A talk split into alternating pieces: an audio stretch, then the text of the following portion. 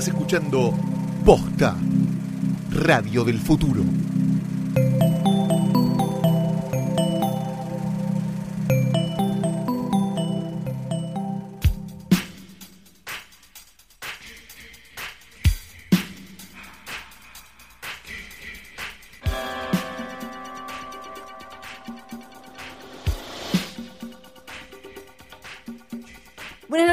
Tardes, buenos días o lo que coincida con el momento en el que le diste play a esto, que es un nuevo episodio de Hoy tras Noche que se llama Tetas y Merca. No, Tetas y Merca no se llama el episodio, ¿no? No, creo que no. No, Todavía no, no. no sabemos en Mi realidad. nombre es Felipe Magoff. Y yo soy Pirela Sargenti. ¿Quién es Tetas y quién es Merca? Yo soy Tetas. Claramente yo no lo quería decir, pero para mí era obvio que si alguien era Merca era yo. Obvio, Flor, por lo blanca, porque sos Y, Ushuaia. y sí, pero claro. Sí, claro. Bueno, este es, un, Aparte te recopa. este es un episodio igual especial. Hoy es Eh, un episodio especial, pues es el primer episodio del año. Ay, es una de las verdad, cosas- Porque 2018. no, no nos veíamos del año pasado, Flor. Ay, qué pillo. No, mentira. Sí, es verdad, boludo. Encima no.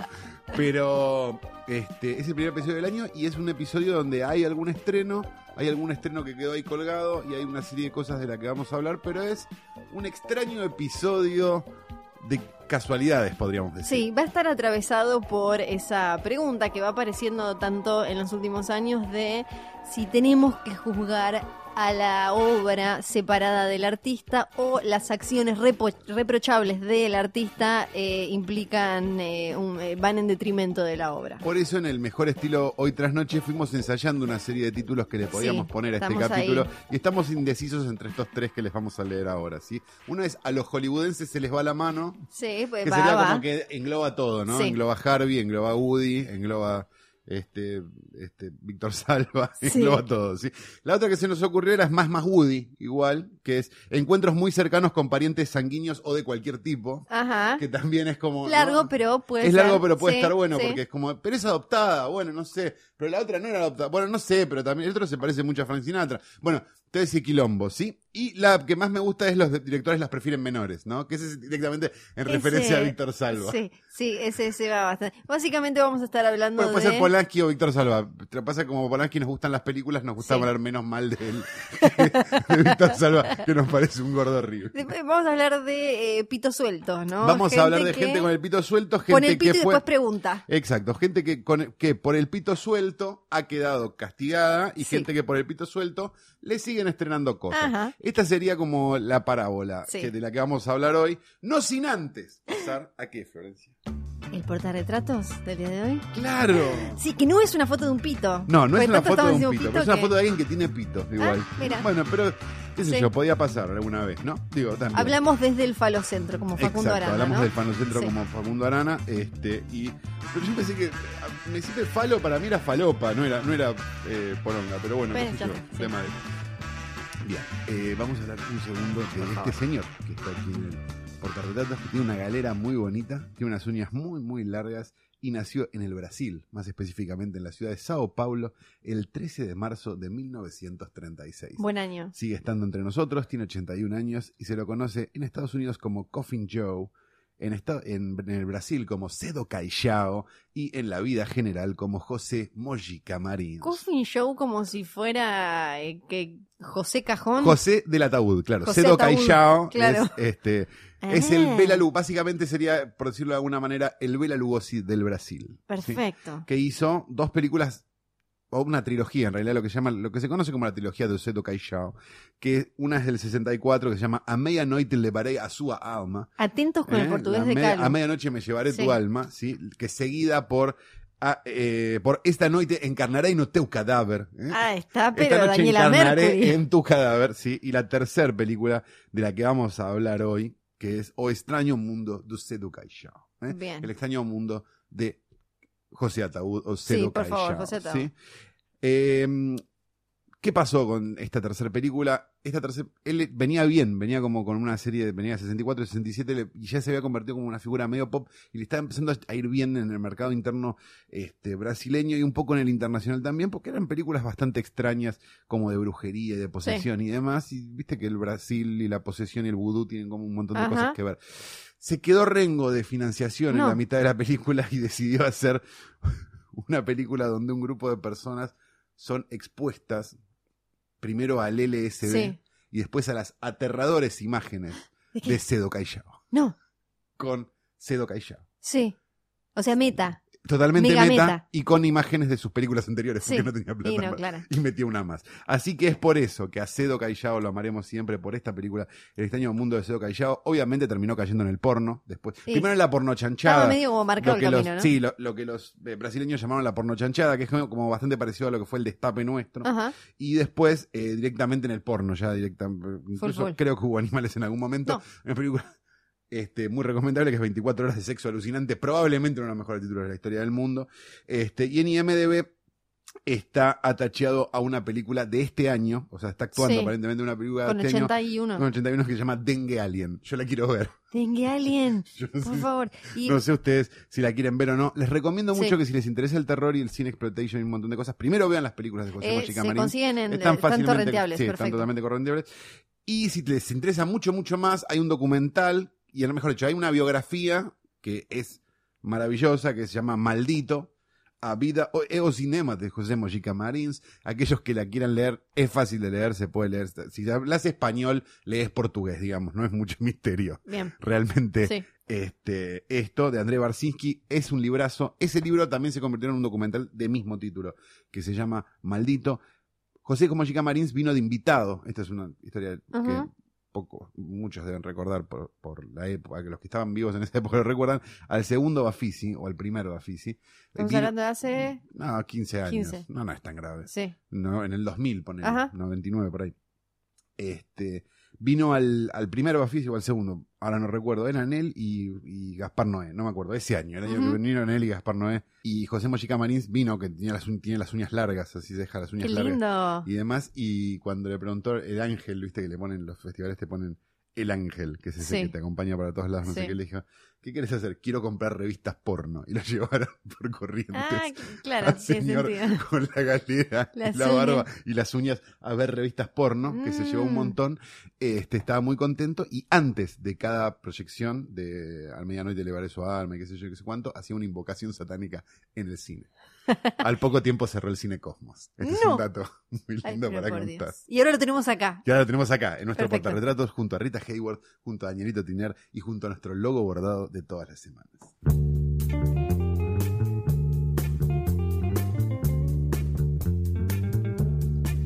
Bueno, A medianoche levaré a su alma. eso dejalo, Luciano. Soy muy fan, boludo. Buscalo. Ay, por Dios. Sí, con las uñas. No, no es espectacular. Es un personaje espectacular. Hoy vamos a hablar de gente polémica con estrenos en cartelera porque si estás escuchando esto en tiempo real, esta semana en Argentina se estrenó La Rueda de la Maravilla. Wonder Wheel, la última película de Woody Allen, que en realidad es eh, decir la última, todos los años saca una, así que tampoco es como gran noticia, pero a la vez... La gran vuelta de Woody Allen, no. No, es la gran no es vuelta, la gran de vuelta nada. de nada, claro. saca una por año, pero a la vez apareció en, en el universo torrentístico, más o menos por eh, la misma época, la última película, la nueva película, la única creo que es No, la que dirigió. La última película. Sí, va- la que va a ser la última película. Esta sí es la última película. Sí, de Louis C.K., I Love You Daddy. Y están muy, muy relacionadas. Muy relacionadas por un montón de razones Exacto, muy increíbles. Que ahora vamos a... a- Siendo la primera, Sí. perdón, que se estrene La Rueda de las Maravillas de Woody Allen y I Love You Daddy esté en un cajón y va a estar en un cajón toda la vida. Y le Sí. agradecemos al grupo, al grupo de, de releasing de, de Torrent que decidió hacer pública esta película, porque si no, no la hubiéramos visto de ninguna manera y se hubiera convertido en una película maldita, este, una onda cocksucker blues. Y digamos. mientras estamos grabando este podcast, seguramente está saliendo algún otro famoso de Hollywood, director, actor o lo que sea, con eh, que alguna nueva Algún mancha, quilombo debe haber algún este quilombo nuevo y lo están sacando de alguna película como Kevin Spacey, que de golpe se convierte en Christopher Plummer y demás. Pero por otro lado, hay cosas que siguen sucediendo y se siguen estrenando. esto es lo llamativo, porque a mí lo que me, a mí me llama la atención, o sea, no, mejor dicho, no me llama la atención que la película de Louis C.K. la hayan guardado, digamos, qué sé yo, es una decisión, y está bien en el fondo. Es como Danny Masterson, no quiero hablar de series, pero como Está Danny bien. Masterson que desapareció de The Ranch de golpe en Netflix, no te ni siquiera Ranch, lo mencionan. Danny Masterson. Danny lo Sí, denuncia. sé, es el de Kelso. No. Kelso ese era el otro, era No, Hyde. el otro. Sí. Bueno, no, el punto es, sorprendente es que se estrene la de Woody Allen, no, porque Woody Allen tiene un prestigio y una Sí. serie de cosas. Lo que sí es sorprendente es que el 28 de diciembre, 28 de diciembre aparte, que esto es maravilloso, Sí. ¿no? Día de los Inocentes, una semana después del capítulo Es mi cumpleaños de Flor, este... El mejor capítulo del mundo. El mejor capítulo de la historia, si no lo escucharon. Si tienen, que, si tienen que empezar por escuchar un capítulo, les recomiendo ese y les recomiendo uno que hablamos de Bebé Sanso. Pero que no lo vamos a decir cuál es. No. Ustedes tienen que escucharlos todos y ver cuál es el capítulo donde hablamos de Bebe Sanso y ganar fabulosos premios. Bebe y la, y la mujer están dispuestas a ir a tomar algo a las violetas con tu mamá. Sí, sí, Esto estamos ya en, se eh, está swingerizando complejamente. No quiero contar nada más, yo hasta que, hasta que no vea este material fotográfico no voy a hablar. Bien, 28 de diciembre, Día Sí. de los Inocentes, se estrenó Jeepers Creepers 3. Algo que no llamaría la atención de nadie, si no fuera porque es la primera película, si no me equivoco, no, la tercera película de Víctor Salva, después de haber estado preso durante cinco años por abusar sexualmente de un actor de 12 años. Preso, o sea, Preso. condenado. Preso por haber abusado sexualmente de un actor de 12, 13 años, si no me equivoco, en su primera película, Clown House, del año 89, producida por Francis Ford Coppola. Bien. El escándalo aparece en el 95, Sí. cuando este, Salva estrena otra película que se llama Powder, que, que si la ves este, con la historia de Salva te llama un poco la atención y si ves Clown House pensando en lo que hizo Salva también te llama mucho la atención porque los planos de los niños mayormente son sin remera y en calzoncillo.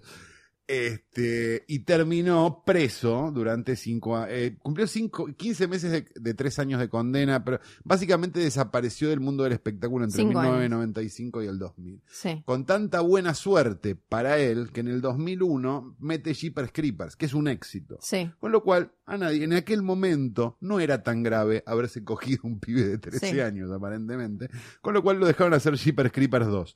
Ahora, Jeepers Creepers 3 tardó sus buenos años en, en- en- Sí. en filmarse y demás, justamente por esta mala reputación ganada por él mismo, Sí. ¿no? Que tiene Víctor Salva, con lo cual, la porque un montón de gente, no, yo no voy a trabajar con ese, no, yo no voy a trabajar con ese. La cuestión es que Jeepers Creepers 3 se terminó estrenando. La cuestión es que Jeepers Creepers 3 terminó funcionando, muy a pesar de la historia de este de, de- de Víctor Salva, que es, es de las, para mí de las más terribles que tiene este Hollywood en general, digo, es nivel Polanski, digo, si, Sí. si la querés ver sin una filmografía detrás que lo que, que te dé ganas de que de que, que cagada lo que hizo porque no va a haber más películas de, digamos, Sí.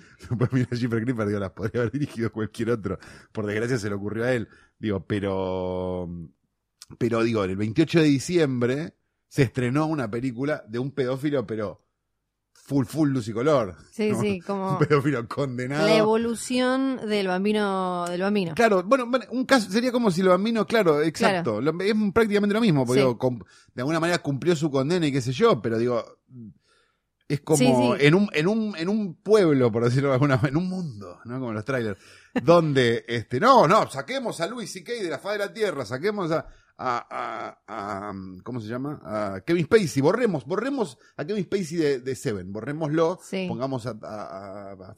Ujú. Este,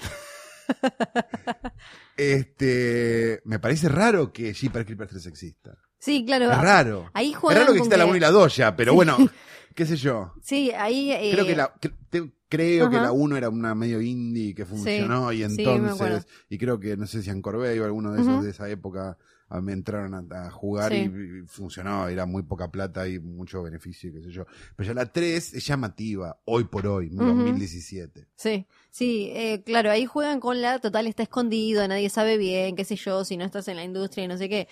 Pero yendo, me parece que yendo a- al caso de Woody Allen, que tiene que cada película que saca se estrena en Argentina Sí. eh, de, de- eh, de manera eh, comercial, tradicional. religiosa y con bastante buen timing porque Sí. tiene un público muy fiel, mucho más fiel que el que tiene en Estados Unidos. Sí, y que, hay que decir que, claro, que en Estados Unidos viene bastante en baja. La serie que Amazon lo está bancando ahora, la serie que hizo para Amazon fue un Mamita. desastre, le fue muy mal. Las últimas películas eh, pasan bastante sin pena, sin pena ni gloria. Viene desde Blue Jasmine, me parece como en un... Blue Jasmine para mí es su última gran película. Es una- la última buena. Y- Si yo, digamos, si, si vamos a hablar de Woody Allen, después tengo, un- tengo una Ajá, diferenciación perfecto. para. Y, mm, eh, eh, me- pero me parece que una cosa que a veces se confunde es por qué Woody Allen tiene una mancha negra. Y muchos creen que es por haberse casado con Sunji, y no es por haberse casado con Sunji, que eso. Puede ser una charla que puedes estar 80 horas. Que es un horror igual. eh, claro, es, digamos. nos da... eh, Técnicamente nos llama mucho la atención, sí. Eh, nos da vomitito. ¿Regurgitas? Sí, regurgitas. Exacto. Perfecto. Pero haciendo las aclaraciones como si fuéramos los abogados de Woody Allen, lo que vamos a decir es que él lo que dice es que su relación con Sunji a- empezó cuando ella era mayor de edad, ella no es la hija adoptiva, él no tuvo trato como padre con ella, no vivió con ella, ella era la hija de su expareja. Ok. Eso es lo que dice. Hasta acá es un, es un guion de Brasser. Exacto, hasta ahí, Sí. bueno, vaya, qué sé yo, usted señor es un asco, qué sé yo, no, no difiere mucho de Cacho Castaña casándose con la hija del amigo y todas después- esas cosas. Todo Ese eso. rumor maravilloso. Exacto, Sí. todo eso. Ahora, la mancha de Woody Allen tiene que ver con la denuncia con respecto a su hija Dylan eh, Farrow cuando Sí. era muy chiquita, su hija biológica, que eh, cuando se separan con Mia Farrow, su- él supuestamente tuvo, según denunció la madre, conducta inapropiada Impropia, de sí, manera de- relacionada con lo sexual. Esto llegó a la justicia. Si bien la justicia no lo condenó, sí eh, dijeron que no podía, que él no podía tener trato con la nena eh, solo, que tenía que estar vigilado porque tenía una relación y se comportaba de manera inapropiada cerca de la nena. Independientemente de que sea cierto o no, digamos, las credenciales son extrañas, porque si bien Sunji era mayor de edad y nunca vivió con ella y no era su hija biológica y era la hija adoptiva de Mia Sí. Farrow, es raro. Sumado a esa otra denuncia, que si bien no se pudo probar, no sé qué, no sé cuánto, es raro. Son cosas muy difíciles de probar siempre. pero es una mancha que no se va. No, porque Digamos, ella era muy chiquitita. Con razón, ¿eh? Digo, porque si, si hay una mínima posibilidad de que eso sea verdad, digo, debe existir, Estamos debe hablando existir esa de, duda. eh, ¿qué, qué era? Creo que año 90 en el que estuvo, fue el juicio, fue toda la cuestión legal y la, la- la historia era algo así como que eh, él la devolvió, imagínense, padres separados ya, él la devuelve a ella sin bombacha, una cosa así, dice que fue la niñera, la niñera le dice no, yo no, le, no la cambié a la nena, le ha- cámara Gesell, imagínense toda la bola con cosas que son muy complicadas de probar, eh, que, que eh, uno puede conocer a alguien que estuvo en una situación similar y es muy complicado. Ahora, Dylan Farrow en el 2013, si no me acuerdo mal, escribió una carta contando que eh, para ella, lo que para ella es su realidad, que no nosotros no, no sabemos, pero lo, lo podemos tomar de esa manera, Ajá. contando mi papá eh, abusó de mí, me hizo esto, y hablándole a los actores que actuaban, que, este, que trabajan con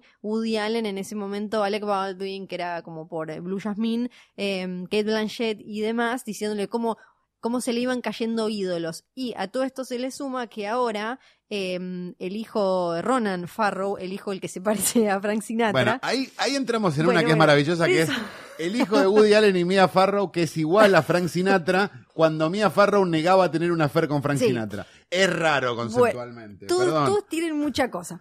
O sea, estamos. No hay uno normal, pero, Pero- si pasó es terrible. Exacto. Ronan Bien. Farrow fue el que escribió la nota con la que un montón de mujeres denunciaron a Harvey Weinstein en eh, New York Magazine, New York Times, ahora no me acuerdo Sí. dónde pindó. A mí me llama un poco la atención igual el, el, el progre de destiempo, Sí, ¿no? Ajá. O sea, el Empage, ponele. sí. Bueno, pero estabas en una de Woody Ah, Allen claro, y te recopaba Y estar en una de Woody Allen. La denuncia ya existía, ya se estaba cogiendo a Lijastra, ya un montón de cosas, Sí. pero te agarró el progresismo a destiempo. Para mí es cuenta, raro conceptualmente para mí eso. cuenta El si malepichotismo vos- a destiempo no va, ¿eh? Para mí cuenta si vos eh, decís haber aprendido o ver las cosas de una manera diferente. Si te haces el boludo y decís como no, yo no sabía, o eh, no sé, o mm, eh, en, ese, en esa época Para era mí, para el distinto, no sé prestigio de muchos de los actores que después saltaron a decir, ah, yo no sabía nada, hizo muy bien, les hizo muy bien actuar en una película de Woody Allen antes de que Woody Allen fuera sida Sí. como es ahora. Yo, bueno, yo, me parece, ¿no? sí. Entonces, cierren el orto un toque, porque me da la sensación de que es medio los actores diciendo Hollywood tiene que hacer algo. Son ustedes Hollywood. Sí, muchachos. claro, bueno, es, es algo que eh, una, ahora no me acuerdo que... Entendemos, perdón, Sí. entendemos que tengan este, asistentes para todo y que no sepan ni pedirse un café, pero entiendan que ustedes son los que hacen esto Sí. y ustedes son los que lo conforman. Ah, Ahí le- leí una nota, no, no me acuerdo ahora bien de qué medio yankee, donde una periodista decía algo muy interesante sobre esto, que es que decía, pero ¿qué les pasa a los actores que eh, laburan con Woody Allen? ¿No tienen empatía? ¿No? ¿Por, por- por qué no escuchan la denuncia de la hija y demás? Y decía que para ella lo que pasaba era que no lograban conectar porque eh, como hablan desde el privilegio y de que ellos no están ya desde hace años, porque la mayoría tienen carreras desde hace décadas, no están expuestos a situaciones en las que ellos puedan ser abusados o pisoteados de ninguna manera para, o sea, ser víctimas de algún depredador de este tipo, les es mucho más difícil tenerlo en cuenta. Ellos piensan más en el prestigio, el arte, la, la película, me va a quedar lindo, qué sé yo, y no tanto en que eh, al, al ser de alguna manera cómplice de que este tipo de gente pueda seguir trabajando como si nada, están haciendo que mucha gente abajo, digamos, la pase mal. De acuerdo, pero eso es solo contribuir al. Ay, son tan especiales ellos, que para mí es un horror. ¿Cómo? Claro, digo, porque bueno, ellos no tienen una conexión con la No, realidad. no, eh, pero eso lo- los Es estás poniendo horror. como monstruos. Claro, no, no, digo, lo que decía ella era como, eh, están como tan enloquecidos por el privilegio que no logran ver Ah, el efecto Sí, que, sí, que, sí, que tiene seguir haciéndose bol- los boludos con estos tipos que hacen estas cosas. Que me parece que ahí es eh, donde está el problema y, y de lo que se habla ahora con la campaña de Time's Up, que, que se juntaron todas las actrices y eso, el tema de separar siempre y para mí son dos charlas distintas la charla de esta película es buena o mala Sí. esta lo que sea y por otro lado bueno el que la hizo qué hizo cómo llegó a hacerla y demás que el tema de se- seguir sin tener esa charla también sobre el que la creó es, eh, a- es contribuir a que un montón de gente siga quedando afuera, porque el problema siempre acá es el negocio, y si ese tipo, en este caso, por ejemplo, Jeepers Creepers 3, Sí. hace guita, va a haber todo un entorno que va a laburar, como en el caso de Louis C.K., para que esa persona pueda seguir haciendo plata, porque lo que les importa es hacer plata. Entonces, toda la gente que fue afectada por ese comportamiento inapropiado, esa, esa, o criminal, o, o lo que sea, va a seguir quedando callada. Y hablemos también un poco de nuestra responsabilidad como espectadores o como cinéfilos, me parece que también es importante. Digo, y cómo, esto lo hablamos ya un par de veces, pero me parece que está bueno traerlo en este capítulo sobre todo, cómo la cercanía o la lejanía con determinada obra a vos te acerca o te aleja de un determinado problema. Esto es, cómo a mí que me digan, che, no va a haber más películas de Mel Gibson porque es un nazi y un hijo de puta, me chupa tres huevos. Y digo, fantástico que no haya más películas de Mel Gibson. Pero que me digan, no va a haber más películas de Polanski me molestaría un poco. ¿Se entiende? Sí, sí, sí, claro. O sea, como la, la, como que a mí me guste determinada cosa hace que yo piense que, del mismo modo que a uno que le gusta el fútbol, como el Bambino Veira cuenta buenas anécdotas, no le jode tanto Ajá, ajá, que sí. se haya cogido al pie de Candelmo. Digamos, lo mismo pasa con Woody Allen y lo mismo pasa con Polanski y lo mismo pasa un poco con Víctor Salva, pero desde un costado más de negocio a lo mejor. O al que le gustan las Jeepers Creepers, porque te gustan las Jeepers Creepers. A mí en lo personal no me gustaban incluso sin saber la historia de Víctor Salva, por suerte. Este, mm, pero me parece que está ahí la cuestión, digamos. ¿Cómo- ¿Qué, qué, ha- qué te pasa a vos con la obra de esa persona frente a lo que esa persona hizo? Porque ya vivimos esta época. Digamos, esta época se vivió con otras cosas mucho más extremas. Si se me digo, considero que el nazismo es un poco más extremo que Ujú. el Harvey Weinstein. ponele. Sí. Este, son cosas distintas, digo, pero no, no se puede medir, pero me parece un poco más extremo. Sí. Digo. Pero, por ejemplo, las películas de Leni Riefenstahl no se vieron nunca más, o se vieron simplemente como un ejemplo de algo terrible. Y si vos las ves de factura, son grandes películas, Sí. nefastas, pero grandes películas. Claro. Entonces, hay, hay un punto donde, ¿qué pasó con el triunfo de la voluntad, con Olimpia y con el cine de, de, de- ¿cómo se llamaba? El cine de andinismo de Leni Riefenstahl. Nadie lo quemó Sí. nadie lo hizo desaparecer y nadie lo- dijo, este, na- sí, dijeron que barbaridad porque es una barbaridad, pero se siguió exhibiendo a modo de prueba de cómo era eso y también a modo de prueba de cómo Leni Riefenstahl Sí. es una de las mejores directoras del siglo XX, al margen de su ideología nefasta. Entonces, me parece raro lo de, vuelvo sobre lo mismo, me parece raro lo de borrar a Kevin Spacey, me parece raro que I Love You Daddy quede en un cajón, me parece raro que eso Sí, para mí, lo puedo entender. para mí tiene más que ver Porque con... tiene una cosa de urgencia de la época y de volantazo del momento, que probablemente esto un poco más aceitado y ya sabiendo, teniendo un manual de cómo, de cómo reaccionar frente a determinada situación, probablemente sea distinto. Pero lo que digo es, no está bien la, la- que por más que sea un asesino, digo, por más que sea lo que sea, Sí. se lo haga se haga desaparecer su obra porque sí. Sí, lo que podemos hacer es aprender y a cambiar y mejorar el futuro para Seguro. mí. Y ahí también tiene que haber... Y de acá a futuro probablemente Sí. Louis C.K. no va a actuar más en ningún lado y está bárbaro. Y Kevin Spacey tampoco. Sí, pa- para mí es clave acá eh, el, el- el pensamiento crítico y las conexiones, o sea, no, no- somos monos y podemos hacer conexiones eh, entre contexto y también algo que me parece importante que es la agenda que tiene eh, el, el que hace esa película o esa obra, la bajada que te quiere hacer, porque analizando, para mí todos estos casos los tenemos que analizar cada uno por separado porque son todos distintos y cada uno hizo sus cosas o no, no es lo mismo Harvey Weinstein que Louis C.K., que Woody Ajá. Allen y demás. Seguro. Eh, y, y entonces uno ve cada uno, por ejemplo,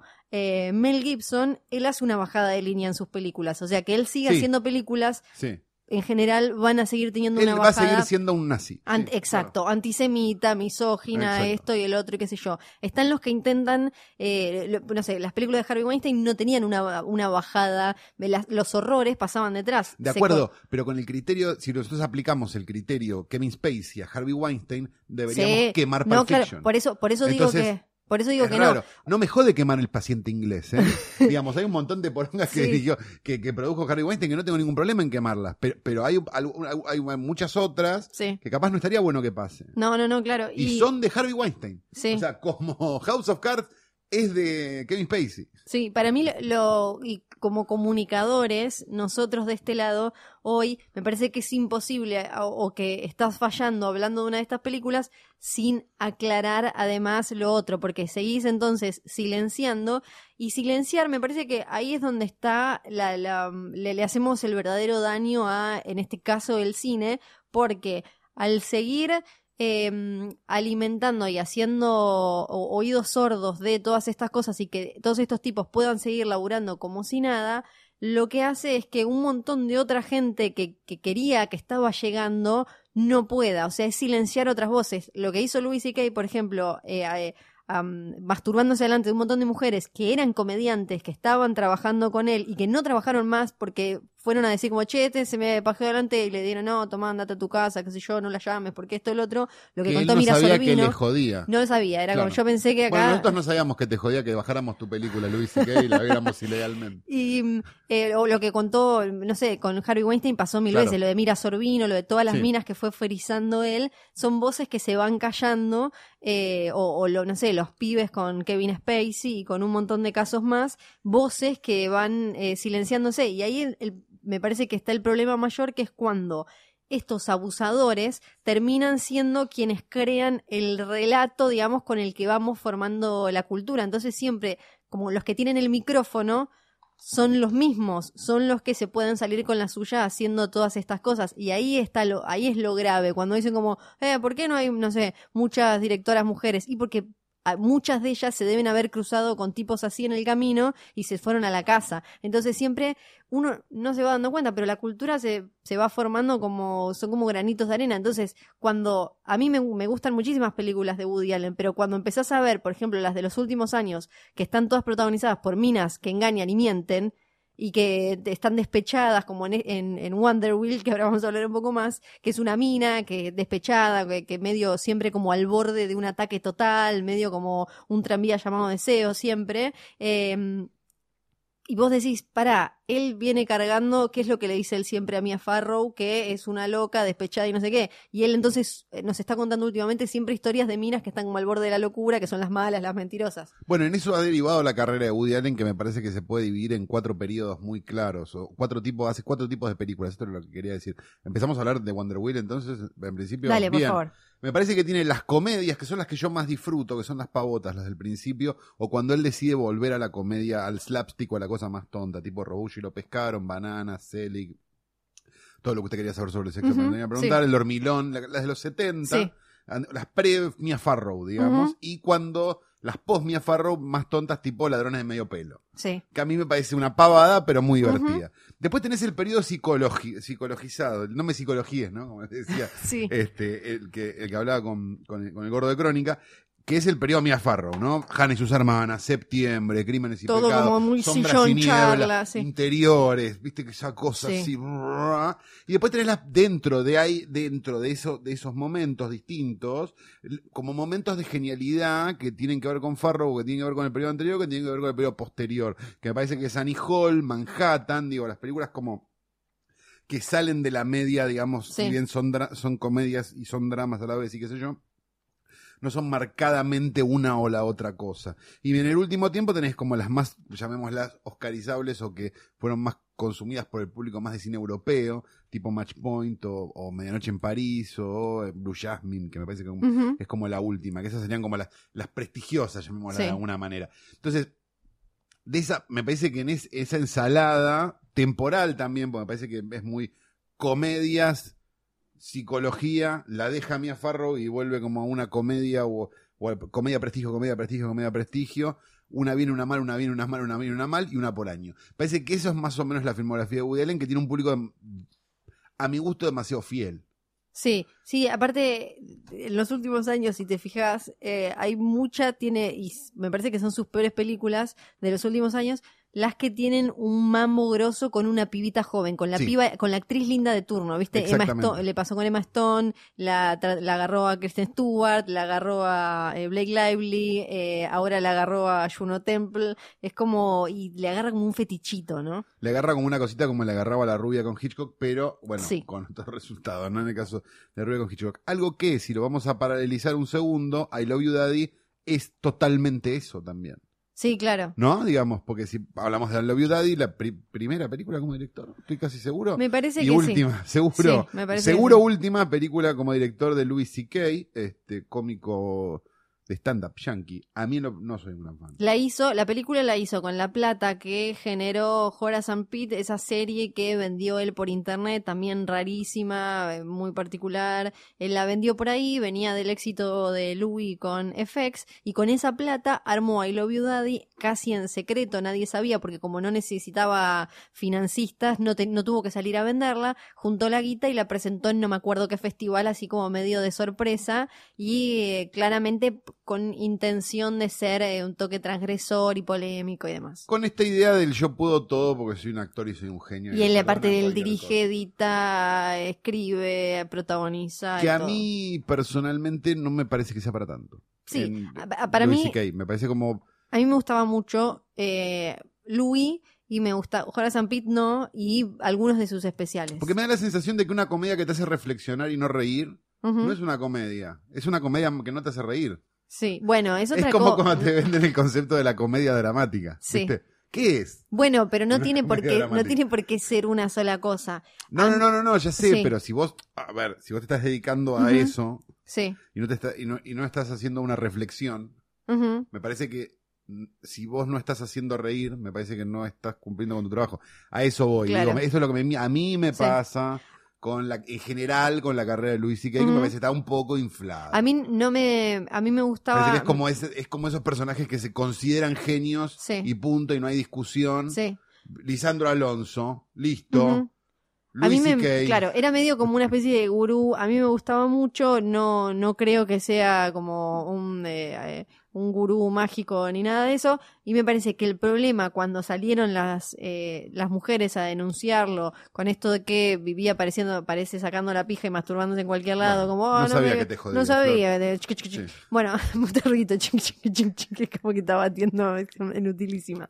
Es que Esto lo vamos a dejar, ¿eh? Sí, por favor. Es que él eh, hablaba de un montón, decía un montón de estas cosas. Una de sus, de sus sec- secciones más conocidas en uno de sus especiales dice que el hombre es el mayor peligro para la mujer y, y uno pensaba que estaba haciendo una reflexión eh, de una observación sobre el mundo, Ah, qué plato. claro, y él era algo que él después hacía. Claro, Eso bueno, que pero me si parece... el que plato termina con el tipo con la pija en la mano es complicado. Claro, no, igual, pero, pero él, él estaba En tratando, general. él, lo que uno pensaba es que estaba tratando de hacer... Exorcizar eso que estaba, o haciéndolo pasar como por algo menor. Que... No, eso es lo que pensamos ahora. Antes, cuando uno creía que él no lo hacía, pensaba, bueno, este tipo va, observa el mundo. Y está como- luchando para que nadie se masturbe delante de otra persona. No luchando, pero sí no tratando quiera. como de, de señalarlo, che, como, mira, bueno, estas cosas pasan. mal. Claro. Eh, y al final lo hacía él. Por eso me parece que también que en, Mira, esto está mal, pero yo lo hago. en su caso es bastante complicado porque su, su vida, su opinión, al ser eh, estandapero, eh, la, la realidad y la ficción están totalmente entrelazados. Por eso también es que esta eh, película, I Love You Daddy, es igual problemática ya sacando lo que le pasó a Louis. Él intenta ser transgresor, pero lo que le pasó, lo que hizo. Eh, intenta ser como transgresor y, bueno, contemos de qué hablaba. Aclarémoslo desde Sí. el vamos. Vamos a aclararlo desde el vamos. Estoy para sacarnos el peso de encima. Por favor, a ver. y digámoslo en, en terreno, en, digamos, en lenguaje lo más llano posible. La película, independientemente de que Luis haya hecho una paja delante de alguien o no, es una mierda igual. Es una mierda. o sea, por más que Luis siga siendo una promesa y una maravilla y, y Lisandro Alonso del futuro, la película es una Es mierda. como un ejercicio onanista, ¿no? De un Ma- estudiante bueno, de cine con demasiada claro, plata. Justamente. Bien, este, con Louis C.K., Clay, eh, Chloe Metió- Grace claro. Moretz, que es este, La hija, la hija de él, exacto. Eddie Falco, John Malkovich, Helen Hunt, Helen Hunt, Albert Brooks, etcétera. Charlie Day, un montón, porque claro, cuando ya sos amigo y sos un genio, bla, bla, bla, logró meter a todos. En algo levemente autorreferencial, un guionista muy exitoso tiene una hija adolescente que empieza a vivir una suerte de relación, acerca- acerca, no- porque no, no queda claro si es una Sí. relación, digamos, de tipo amorosa o no, con un director grande que la empieza como a llevar a lugares y demás, y él empieza como a, Y que a- tiene una denuncia. Sí. porque el tipo tiene una denuncia anterior de, haber, sí, exacto, que sería algo así como Luis y oh, el muerto se ríe del degollado, pues sería Luis sigue riéndose de Woody Allen un poco. Claro, ¿no? que Louis C.K. trabajó en Blue Jasmine, o sea que tenía contacto y básicamente habla sobre eso. Y- Eh, balazo en el pie como pocos, porque del que se estrenó fue de Woody Allen se estrenó la película y la y del la en un cajón. la- termina siendo, es como que la película conversa directamente, charla con Manhattan, ¿no? Completamente es, es con como Manhattan, si fuera exacto. un lado B. Es el no, sería como es como si Louis C.K. fuera el padre Exacto, de, de Margot, Margot, Hemingway y no Woody Allen, digamos. Es- es- me parece que ahí está la, Sí, la, la cuestión. Contado por un fan de Woody Allen que, digamos, justamente como fan de Woody Allen, directorialmente no es justa, no es una luz, porque es todo plano contra plano general, es absolutamente Sí. teatral la película. Es blanco y negro, pero es blanco y negro chata, o sea, es blanco y negro que es todo blanco y negro. El blanco y negro tiene un problema, que es que vos tenés que iluminar de una forma específica para blanco y negro, porque el fondo se te va a empastar mucho más con el frente, Sí. porque es gris y blanco y negro. No pasa acá. no. Y tiene, Es como- tiene orquestita como a lo Woody sí, Allen. tiene que está lo Woody Allen, tiene Nunca justifica lo de blanco y negro. No, no, Jamás. no- Bueno, como ese- me parece que tiene que ver como, como, como es un cuento del mundo del espectáculo. Me parece que. Sí, él quiere homenajear eso, las ¿no? películas. Él dice que estaba homenajeando las películas de los años 40 Mira, y no sé qué, no sé homenajeando a Fatih Arbakel en la vida real. Sí. La vida es así. No, ¿eh? y tiene muchos. Eh, hay, No saben quién es Fatih Arbakel, busquen un capítulo del cual por hablamos favor. un rato. Sí. Y eh, tiene muchos diálogos que intenta ser eh, provocativo y demás sobre el feminismo, sobre la edad, sobre las relaciones, sobre el, el consentimiento y un montón de cosas que ya sin las denuncias sobre Louis C.K.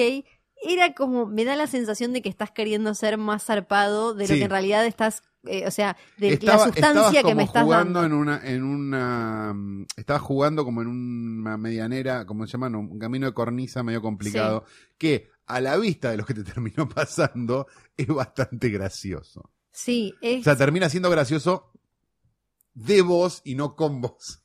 Porque me parece que también lo que le pasó a él es que tanto le dijeron en los últimos años que él era la voz de la nueva opinión, que nos decía qué pensar y qué sé yo, que la película Se la terminó creyendo. y recontra intenta hacer eso. Todo el tiempo es como, mirá eh, qué análisis pillo de esto, mirá Mm. qué observación interesante de esto, mirá qué no sé qué. no- y al final no, no tiene Y al sustancia. final era Twitter, ¿no? Era como, ah, no era tan genio. Sí, y es muy director. loco que, que justo pase que nos demos cuenta que es eh, que hace cosas de mierda también, al mismo tiempo en el que cae por eh, hacerse pajas no consensuadas. Es espectacular porque Sí. cae por hacer cosas de mierda y cae haciendo una cosa de mierda. Claro, de, ambas, como- de ambas formas hubiera caído con I Love You Daddy, así que ni la bajen. Por ¿no? otro lado, Es lo que tenemos para decirles. Wonder Wheel, acá. Win- Wonder Wheel, exacto. eh, que Menor. sí. Menor en la filmografía Pa- Woody Allen. pa- a para mí lo que le pasa es que pa- parece básicamente como que encontré una servilleta que decía como Mina, Coney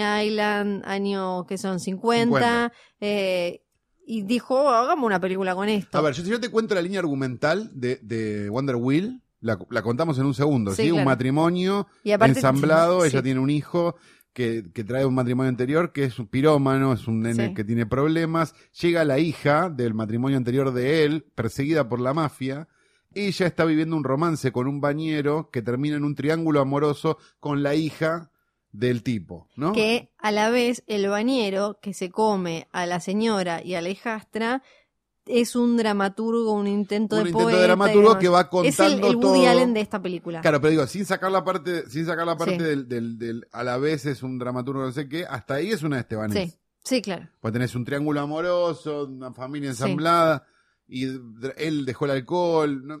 Como Sí. dramas por doquier. Es súper, pa- para mí lo que le pasa es que por un lado es sería una gran obra porque ellos cuatro, los cuatro protagonistas, James Belushi, Kate Winslet, eh, Juno Temple y Justin Timberlake, Justin Timberlake no tanto, están muy bien. Entonces me parece que como obra de teatro te la recompro. la Claro, pero el problema de la, difer- la- la- el gran problema del teatro filmado, que es lo que termina pasando a veces con las de Woody Allen y sobre todo en estas, donde vos, digamos, por momentos parece que a propósito están en interiores, ¿no? Sí. Digo, porque es como esa situación donde, ¿por qué no salen al balcón? Bueno, acá todo el tiempo está la cosa esta de me ahogo, me... Viste que tiene como una situación donde ya es, salgan al balcón, por lo menos. Bueno, eso me, me- me parece que es está mucho más extremado. Y por momentos de actuación también, me parece que están actuando para teatro y no están Sí. actuando para cine.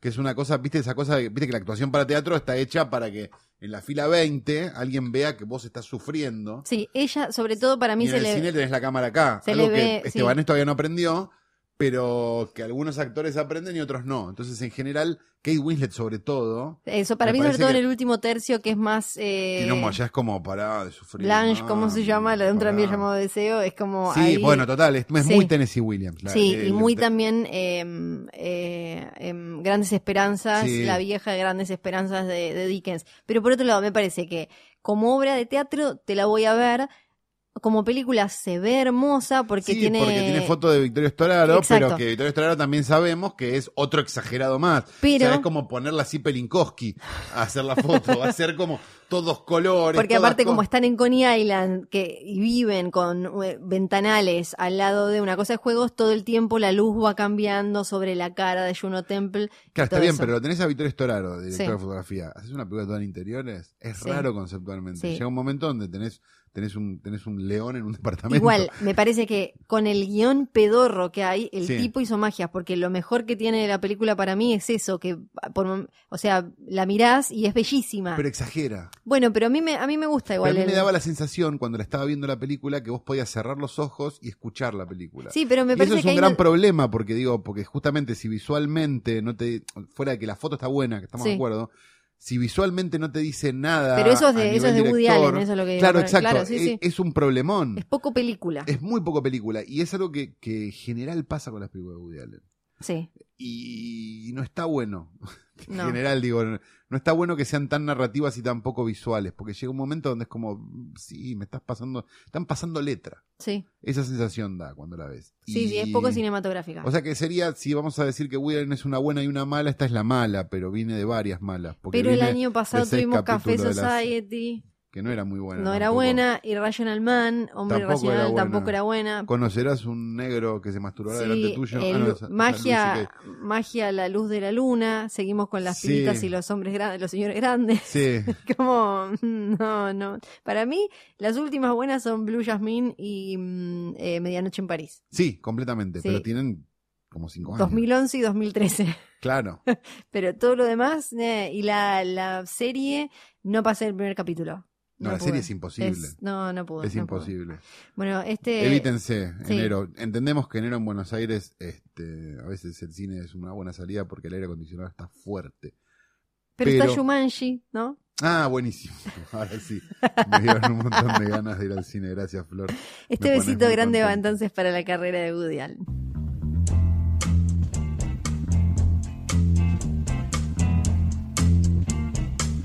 Y en directo vía coaxil desde la tierra, donde los castores y los chilenos se han convertido en plaga, lo mejor que salió de Tierra del Fuego después de Vanessa Carbone, Fiorella Sargenti.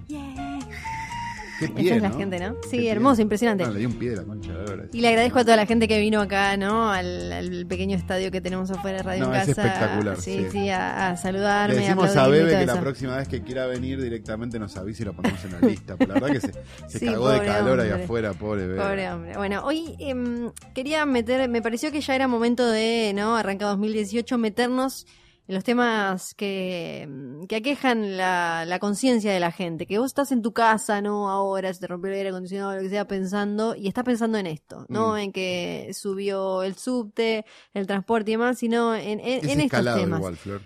Sí, es verdad, cierto.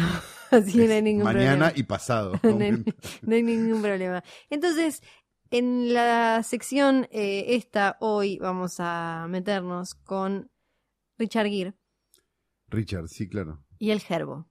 Oh, qué historia hermosa. Ese es el título, Richard Gere y el Gerbo. Que también aplica a Rod Stewart el gerbo. Sí, ¿no? sí, pero como que Aplica a de muchas cine, historias. es Richard Gere. Pero sí, es, es- lo digo para, para aplicar, porque aplica Sí. a leyenda urbana. Exacto, La leyenda urbana, urbana del gerbo o del gerbiling. exacto. Eh, también es Gerbil Stuffing, eh. Gerbil Stuffing le dicen, eh, Gerbilectomy es eh, lo que viene después. Ahora vamos a decir, ¿cuál es la leyenda? ¿no? ¿Qué, qué dice el mito? Un hombre llega a una sala de Perdón, emergencias. prepárense si nunca escucharon hablar de esto. Sí, hombre llega a sala de emergencias con sangrado en el recto, ¿no? Es tipo malestar en la zona del vientre, sangrado en el recto. Le, le dicen como, le- lo palpan primero. ¿Qué pasó? Sí, no, no se siente nada. El señor dice, puede, puede que tenga algo ahí adentro. Puede que me haya introducido algo por el ano, dice el Bien, señor. perfecto. Bueno, Le hacen los estudios correspondientes, descubren que es un gerbo. Un gerbo son esta especie de hámster con patitas más grandes, Sí, ¿no? Como que Exacto. separan un, Un poco. cobayo. No es un cobayo exactamente. A mí me gusta pensar que es un cobayo. no es un caballo, googlealo. Una amiga tenía un gerbo, son más feos que la mierda. Y entonces encuentran un gerbo muerto. Se Sí. lo tienen que sacar y eh, ahí vendría la gerbilectomy. Sería... Perdón, pero la, la versión que yo tengo es un gerbo adentro de una media adentro de una persona. Ahí va. Ah, perfecto. Esa es la base de la leyenda. La leyenda tiene diferentes eh, detalles, ¿no? Depende de quién la cuente. Algunos dicen, por ejemplo, que el gerbo estaba vivo, otros que el gerbo No son está feos muerto. los. Son re feos. Mira, Mm. aparte de las patas que tiene, las manitos. Esas. parecen hermosos. Eh, algunos dicen que estaba vivo, otros dicen que estaba muerto, algunos dicen que es un, es tiene una cola grande, aparte es un espanto. Eh, otros dicen que el, el gerbo estaba metido dentro de una media, otros de algún tipo de, de, de cuestiones hecha especialmente para eso. Exacto. Y eh, todo tiene que ver con supuestamente un juego sexual. Que ahí viene el, el Gerbil Stuffing o el Gerbiling, Gerbiling. que ¿cómo, ¿cómo haces, no? Para meterte básicamente un cobayo en el culo. Yo lo puedo explicar rápidamente. Por favor. Aparentemente el Gerbiling lo que, lo que hacía, esto yo esto lo leí, la verdad que no lo practiqué, digamos, lo sé de lo que leí, de lo que me contó Nico y lo que me contó John, es que lo que haces es metes el gerbo adentro de una media y metes la media adentro de tu tengo persona. otro. Pará. Sí. Entonces, el gerbo trata de salir. Finalmente muere dentro del ano de la persona y, eh, y digamos, esos últimos estertores de vida son los que provocan una cierta estimulación de ciertos puntos Claro, GH rasguñando y moviéndose. y B este, en, el, en la- persona. Esto es lo que yo leí, digamos, que En me la- parece fabuloso y que pido disculpas si alguno está justo almorzando escuchando. En la otra versión, Pero chúpenla, es un podcast. ¿no? ¿Viste estamos cuando- esto lo conté al aire en una radio. ¿viste cuando te terminás el rollo de papel de cocina? Sí, Bueno, agarrás el cartón, sí. la partecita que vendría a ser como el del papel higiénico, Ajá, metés el gerbo en ese pequeño tubito, sí. te lo metés en el, en el sí, ano, Sí. eh, tapás el otro lado y entonces el gerbo va a ir metiéndose por tu Pero va a ir comiendo, ese es el problema. No sé, El yo problema no- es que no tiene que comer. Yo no lo... eh, Acá está, bueno, acá. Nico ya está, Nico, ya, tiene, el, ya tiene el rollo. en las Pero manos. es por las películas porno esas que mira mientras trabajamos. Eh, sí, yo solo estoy diciendo que es una de las técnicas que dicen. Entonces ahí te lo, te lo metes. Hagamos una cosa, si Sí. están escuchando esto, manden a arroba posta.fm, Sí. que Banchero va a estar chocho de recibir todo esto, dibujos sobre cuál es su teoría sobre el ¿Cómo Gerbiling ideal. ¿Cómo entra el Exacto, ¿cómo es el Gerbiling ideal? Para mí es la media y el, y el coso adentro. Claro, la gracia es Con un que poco de, de- de- de ganas. vos de- deberías poder defecar supuestamente el gerbo una vez que Muerto. cometió, claro, el, el acto de, y te hizo gozar y pasar O lo la podés bomba. sacar. Claro, si está en una si media. está con la media. Eso es lo, lo, de que la estoy media diciendo. es piola. Lo de la media es piola porque vos sacás. Ahora, El tema es que si tirás muy fuerte en una de esas.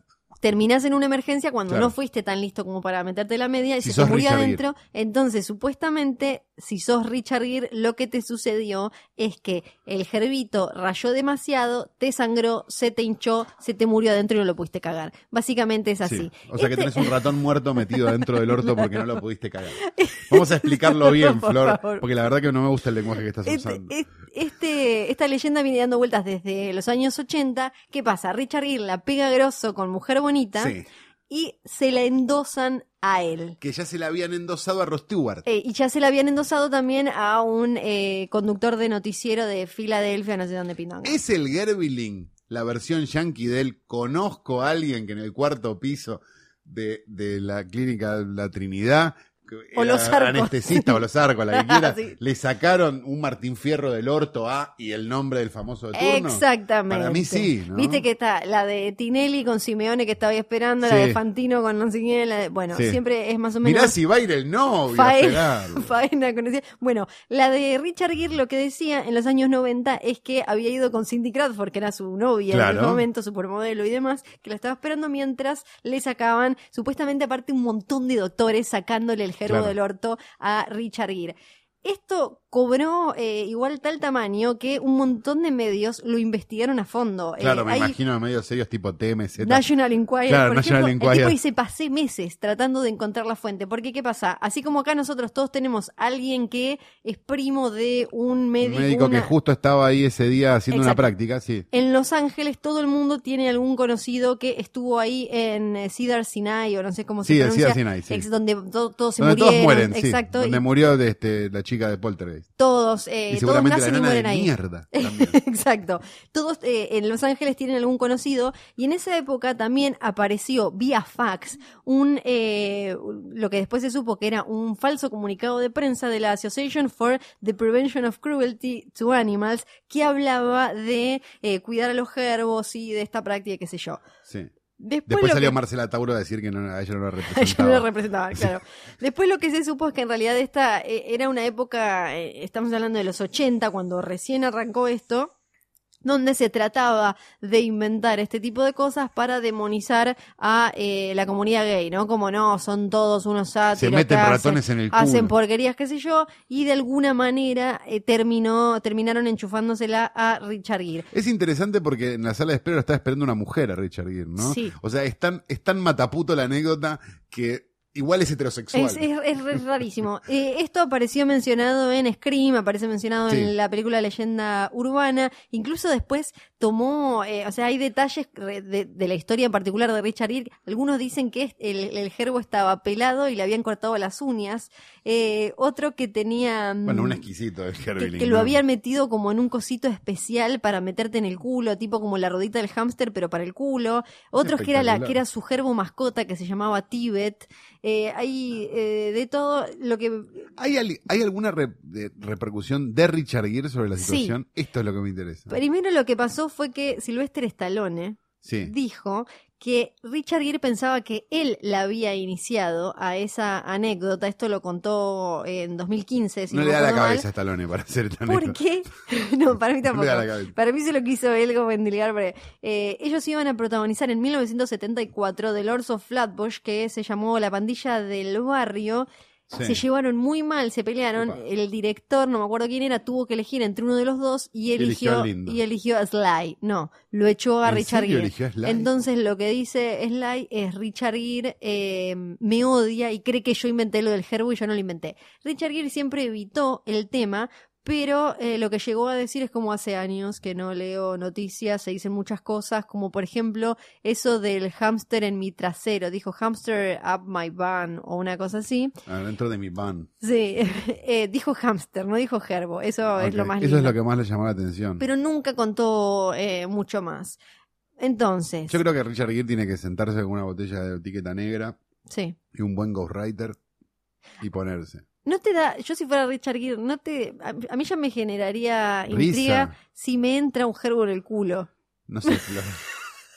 Tanto me dijeron que me metí un gerbo en el culo, ¿no? ¿No te pasa? No, la verdad que por más que me digan que, que lo hice, no, no me lo pondría a probar, pero, pero bueno, Flor, cada uno es dueño de hacer lo que quiere. Claro.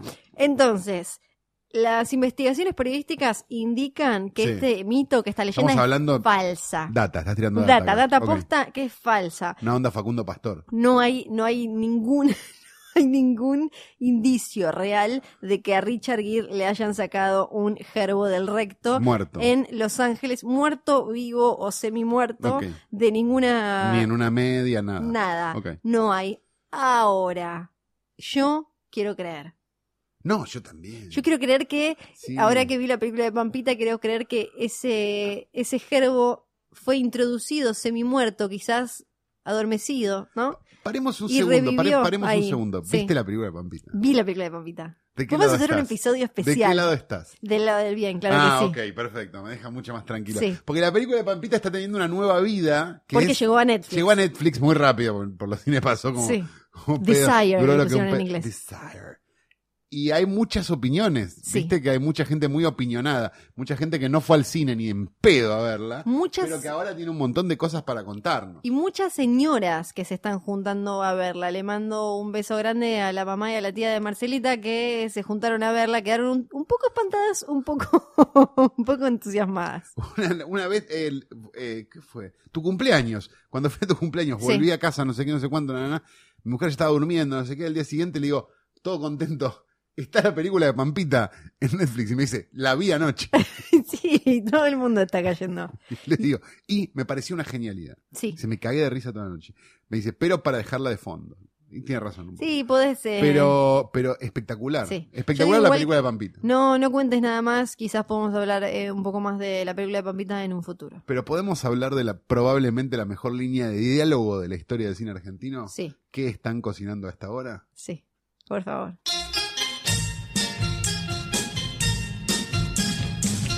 Y para cerrar este bello episodio de Pitos Traviesos Oh, y Culos Golosos, Que no te cobren por mega este tampoco, ¿eh? Qué largo. llega el videoclub del abuelito Calo. ¿Esa la vas a llevar o no? Dejala donde está entonces. Basta de mirar la contratapa. Basta, Nico. ¿Dónde ¿Te estaban? la llevas o no te la llevas? ¿Dónde estaban las porno Basta, en tu Nico. videoclub? Las tiene Nico ahí. Si Nico las tiene Se todas mete en ahí el con. pero se mete en el cuarto y no sale más. No se, no, deja la puerta abierta, ¿querés? Ay, por favor, no se puede estar Ah, más acá. Muy difícil, muy difícil. Y devolvé esa de travesti que la están pidiendo. Se ríe el boludo.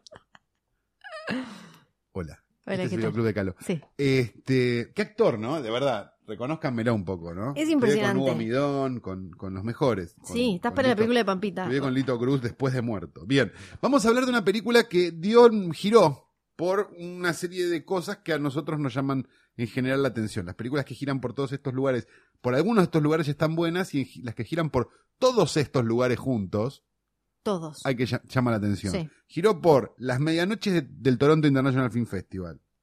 Fue a Letrange, fue Sí. a Sitges, fue al Fantastic Fest.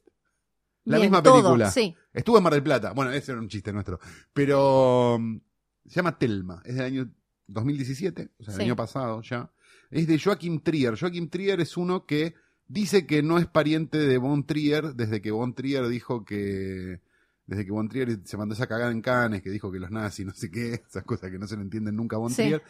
Pero dice que él tiene algún grado de parentesco, pero no quiere decir. Nada, es un tipo de 40 años que tiene, esta es su cuarta película, tiene tres películas anteriores, una que se llama Reprise, una que se llama Oslo 31 de agosto y otra que se llama Louder Bombs, que están ahí para bajar. Yo vi alguna de, estas, son en general películas más europeas. Esta se llama Telma y cuenta la historia de una chica eh, que empieza la universidad, que viene de una familia muy conservadora, muy cristiana, y muy controladora. Estos que, ¿por qué no me llamaste ayer? ¿Qué pasó? ¿Por qué llamaste tan tarde? No sé qué, no sé cuánto, como una muy, como muy Ujú, torturada, sí. que empieza, eh, a- va a la universidad como en otro lugar, empieza a vivir como en el campus y demás, y empieza a sentir cosas por una compañera Ajá. y a tratar de ocultarlo por de dónde viene, digamos, Sí. como, como, eh, como una especie de Reprimirse. reprimir su deseo o no, digamos, pero, pero tratar de ocultar por lo menos su deseo a Claro, su familia y demás con telequinesis. ¿Qué? Lesbianismo y telequinesis. Exacto, es el cisne negro meets Carrie y le puse un corazoncito acá al lado. Le que un corazoncito. Es espectacular. Es espectacular. Ojalá esta película se estrene, de verdad. Sí. Es el tipo de película que necesitamos. Es el género que necesitamos. Por momentos es una película europea y por momentos tarda. Ajá. Pero cuando llega, llega y Sí. es espectacular. Así que si no la vieron, búsquenla. Está en una calidad excelente en el protocolo BitTorrent. Se llama Telma, es de 2017, dirigida por Joaquim Trier. Y esta es mi recomendación del videoclub del día de la fecha. Yo creo que ya tuvimos suficiente. Yo creo que sí. Ya está, ¿no? Mira, tuvimos A ver. directores que accidentalmente se masturbaron adelante de gente. Sí, fue como. pues, Pero son cosas que te pasan. Sale el pito, se empieza a mover solo. Eh, Entonces, eh. Directores que eh, eventualmente tuvieron sexo con menores de edad y fueron condenados por eso, Bueno, pero sus ¿quién pide películas siguen. Sí, Sí. a nenes de tres. siguen Uno de 13 y ahora parece uno de 21. Es verdad, están reavivados. ¿Cómo, ¿Cómo es que dicen en Twitter? Aparte se embarazan por los planes. Claro. Y un director al que no se le pudo probar nada, pero vamos, ya estaba con un cuchillo y lleno de sangre parado en un lugar donde no tenía que estar parado dos veces. Es el hermano de Messi. Y le siguen estrenando películas. Sí. Tuvimos también este, un- la duda sobre si Richard Gere metió Sí, una pregunta. un gerbo en una Sí. media y adentro de su persona. Sí. Y terminamos con una película de lesbianismo y telequinesis. Yo más no puedo dar y Ay, creo que vos Dios. tampoco. No, no, no, hasta acá, hasta acá llegamos. eh, ya no, no, no puedo más. Nos reencontramos entonces en el próximo episodio. Tenemos que agradecerle a Nico y a todo Radio en Casa. Radioencasa.com, Nico, John, John y Nico. Sí, exactamente. Este Esas lugar dos hermoso. almas gemelas que se han encontrado en el mundo de la radio. Y eh, les recordamos que nos pueden encontrar de las 24 horas en Instagram, arroba filme O sea, no junto al pueblo. estamos ahí las No 24 es que horas. estamos, pero ustedes estamos. pueden llegar y ver. Claro, no es que hay un live en el que estamos Claro, todo el tiempo, mostrando. hablando no, de películas. no, Te no. recomiendo poner. Qué inolvidable, no, sigue durmiendo, no, ¿no? sí. Claro, no, eso No. no, pero. Pueden seguirnos ahí, arroba filme junto al pueblo. Y les recordamos que en cualquier momento se ponen a la venta las entradas para el posta offline, ¿eh? Sí. que bueno, sucederá en algún momento. Esta vez en el Estadio 2018. Único de La Plata. Exacto, Estadio. Único de La Plata. Sí, Por si te quejabas de que toca el bordo, bueno, puedes a quejarte de cosas en serio. sí. ¿Se junta Mambrú? Se junta para el post offline. Ah, ¿No muy sabías? bien. No te contaron, boludo. Jerónimo. Sí. Chao.